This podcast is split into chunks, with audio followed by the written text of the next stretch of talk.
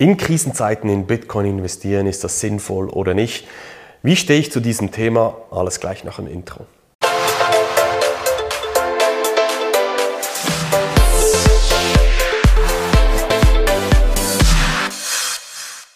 Herzlich willkommen zu dieser Folge hier.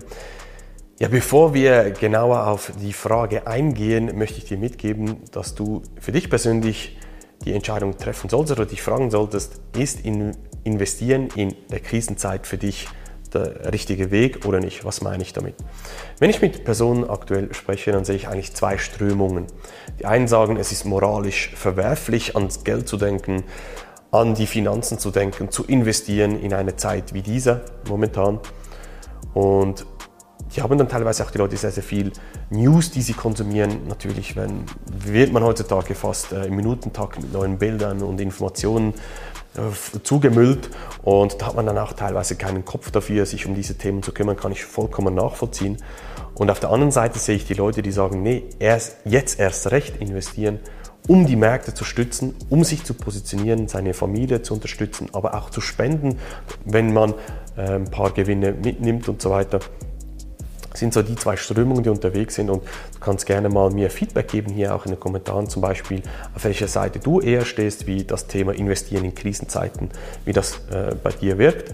Ich bin ja eher auf der zweiten Seite, das heißt, ich positioniere mich jetzt und wenn wir jetzt mal schauen, Krise Corona zum Beispiel, Krise jetzt Russland, Ukraine. Welche Parallelen gibt es, welche Unterschiede?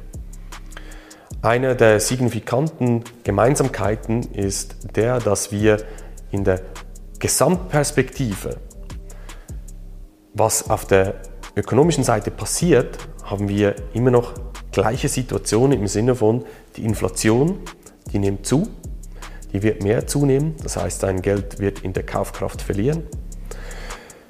Die Freiheit der Bürger, die nimmt nicht zu, sondern eher ab. Stichwort Truckerbewegung in Kanada, hast du vielleicht mitbekommen, wenn man an diese Leute gespendet hat in Kanada, dann hat man ohne richterlichen Beschluss die Konten eingefroren von, von den Personen.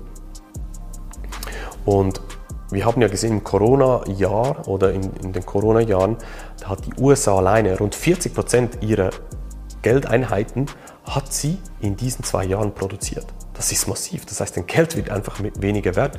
Und diese Situation haben wir heute immer noch obwohl wir in einer anderen Situation drin sind äh, äh, von der Konfliktseite her.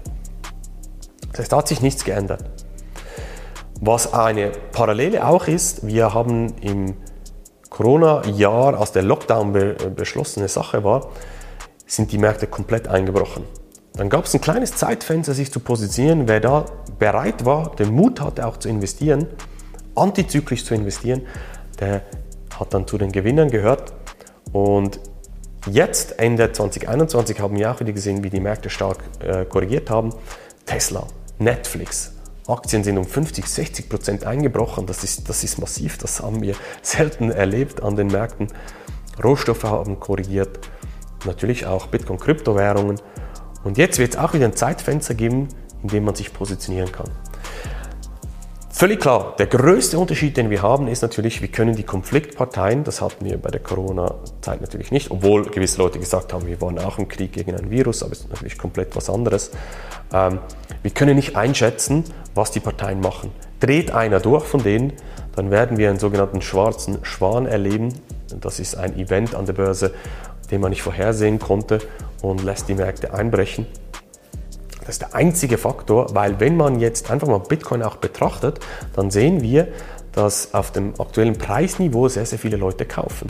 Das kann man analysieren, da gibt es Möglichkeiten dazu, um auch bessere Ein- und Ausstiegszeitpunkte zu teilen. Mache ich zum Beispiel auch in meiner Investor Masterklasse. Und da sehen wir einfach, dass sich die Leute positionieren. Und deshalb auch ich positioniere mich weil die Chancen einfach jetzt da sind. Und was ich dir als Fazit mitgeben möchte, ist, wir werden wieder bessere Zeiten sehen. Die Märkte werden drehen, die Welt wird sich weiterentwickeln, wir werden wieder Frieden sehen. Und für das möchte ich einfach auch vorbereitet sein. Und deshalb positioniere ich mich jetzt. Investieren in Bitcoin in Krisenzeiten definitiv ja, aus meiner Sicht keine Finanzberatung an dieser Stelle. Falls dich das interessiert, wie ich das genau mache, komm auf mich zu, kannst ein kostenloses Erstgespräch bei mir buchen Oder was ich dir auch äh, näherlegen möchte, abonniere meinen Telegram-Kanal. Da poste ich täglich News mit Einschätzungen von meiner Seite. Nicht einfach nur News raushauen ohne Kontext, sondern ich bewerte die auch, damit du das ähm, besser einschätzen kannst und davon profitieren kannst. Und ich freue mich, dich bald wieder begrüßen zu dürfen in einer neuen Folge. Mach's gut, dein Marc. Tschüss.